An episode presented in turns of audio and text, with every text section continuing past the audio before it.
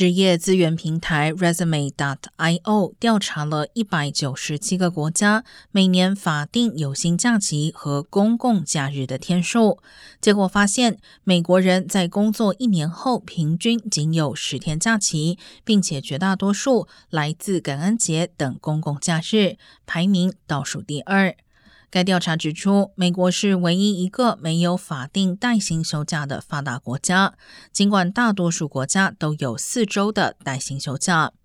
根据美国心理学会的数据，百分之二十七的美国成年人表示压力太大，无法正常工作。